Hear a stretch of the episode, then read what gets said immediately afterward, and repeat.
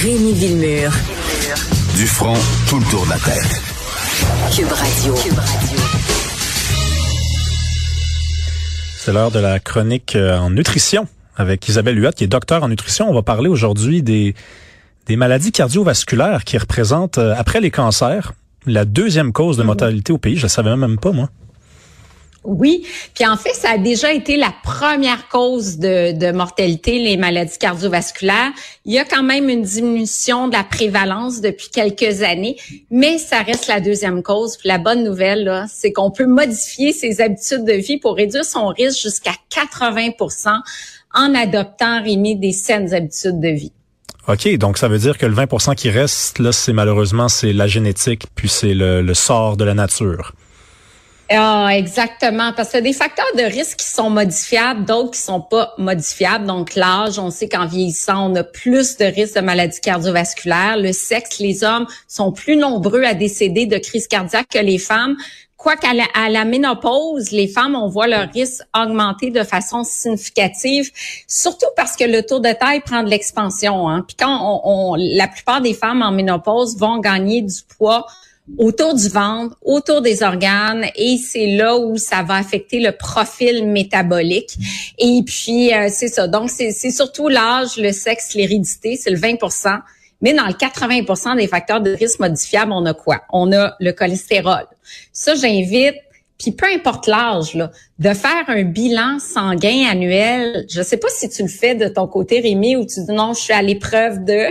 Euh, moi, là, je vais faire une petite confession. J'ai vraiment peur des aiguilles. Mais pas des oh! aiguilles, pas des aiguilles de vaccin, mais quand le sang doit sortir, oh. c'est, je perds connaissance, littéralement. Ah, OK, c'est la vue du sang à ce moment-là. Même pas parce que j'ai fait de la boxe, euh, j'en ai vu du sang. Ah. oui, oui, oui, c'est c'est pas ça. C'est c'est vraiment là une aiguille, mon sang, le sentiment de, mm-hmm. petit le petit mm-hmm. sentiment de vent là qui se passe. Oh, là je suis parti là. Ah oui, OK, on va travailler là-dessus parce que c'est important, peu importe l'âge, un bilan sanguin pour mesurer son taux de cholestérol, son taux de bon cholestérol qui est le HDL cholestérol, le taux de mauvais cholestérol, le LDL, la protéine C réactive qui est un marqueur d'inflammation dans l'organisme, la glycémie, est-ce qu'elle est dans les normes, l'hémoglobine glyquée, le portrait de la glycémie des, derniers mois. Tension artérielle également, qui est un autre facteur de risque des maladies cardiovasculaires. Puis quand on dit maladie on pense crise cardiaque, mais c'est également euh, les AVC qui vont toucher un petit peu plus les femmes, les accidents vasculaires cérébraux. Euh, donc, ça englobe toutes sortes de pathologies, mais euh, l'alimentation, puis évidemment l'activité physique et l'absence de tabagisme, ça peut faire une grande différence là, sur son profil de risque. OK. Euh, Est-ce que tu aurais des conseils pour nous, des conseils gagnants là, pour un cœur top shape? Top shape. Oui, premier conseil, après ce bilan sanguin-là.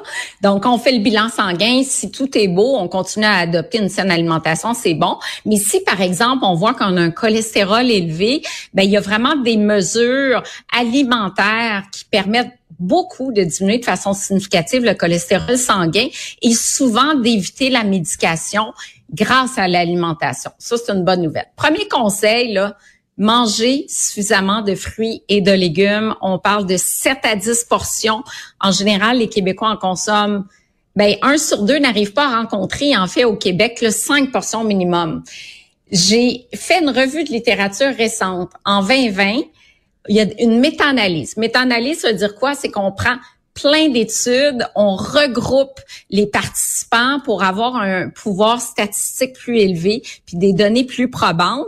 Et les plus grands consommateurs de fruits et de légumes, donc le plus haut quintile de consommation par rapport à ceux qui en consomment moins réduisent le risque de maladie cardiovasculaire de 20% Donc, c'est quand même significatif. Et chaque portion de fruits ou de légumes euh, supplémentaires par jour réduisait le risque de 4% Donc, une portion de plus, j'ai tout de suite 4% de moins de risque de maladie cardiovasculaire. Ça vaut la peine. Moi, j'ai à peu près trois fruits par jour, sept légumes, étant donné qu'il y a plus de sucre dans les fruits. Sept légumes avec plein de couleurs, parce que les couleurs, c'est des antioxydants là, qui sont gages de, de bienfaits là, pour, euh, pour la santé euh, du cœur.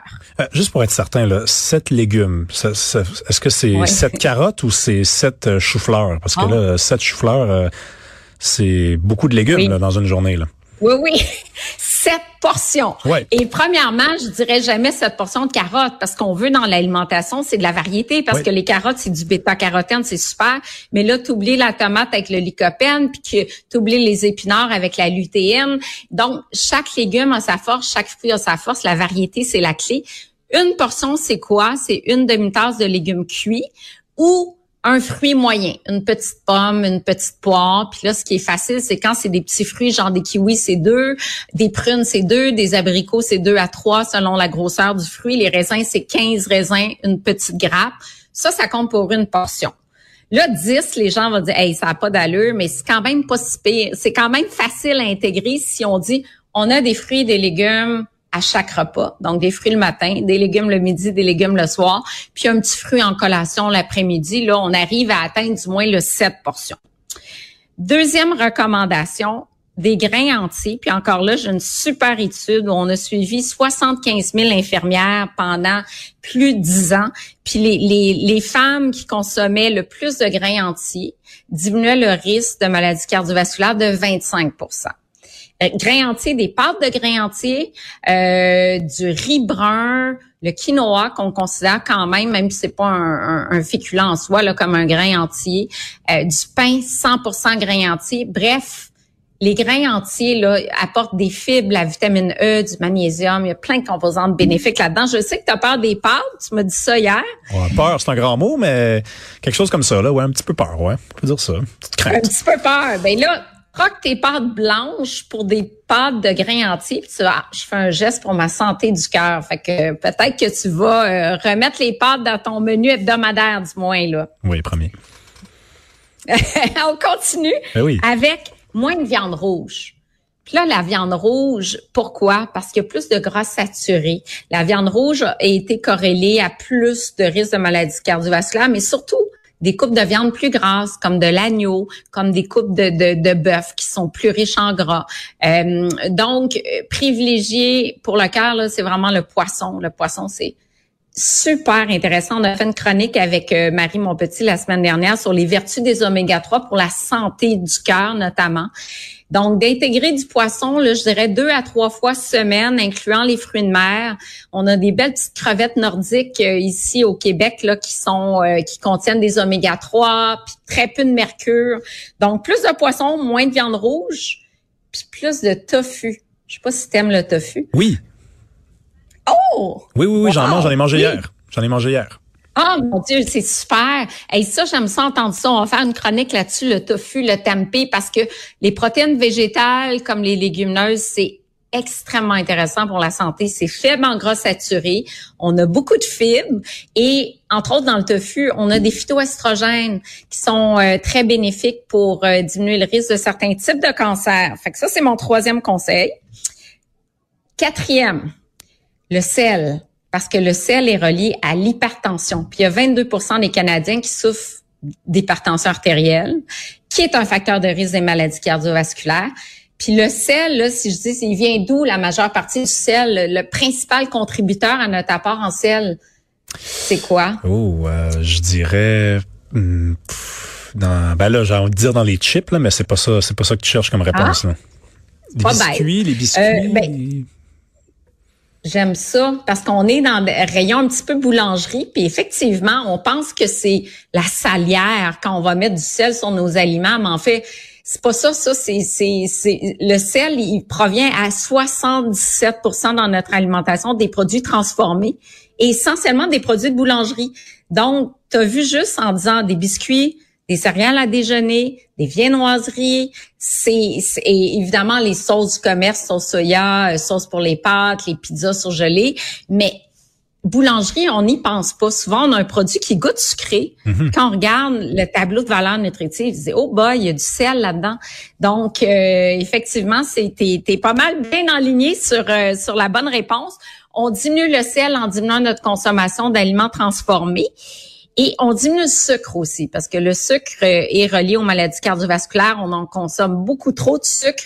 L'Organisation mondiale de la santé nous dit pas plus que 12 cuillerées à thé de sucre libre par jour. Ça inclut le sucre ajoutés de type même miel, sirop d'érable, le sucre blanc, le fructose, mais ça inclut aussi le sucre dans le jus de fruits. Un petit verre de jus de fruits, trois carrés de sucre.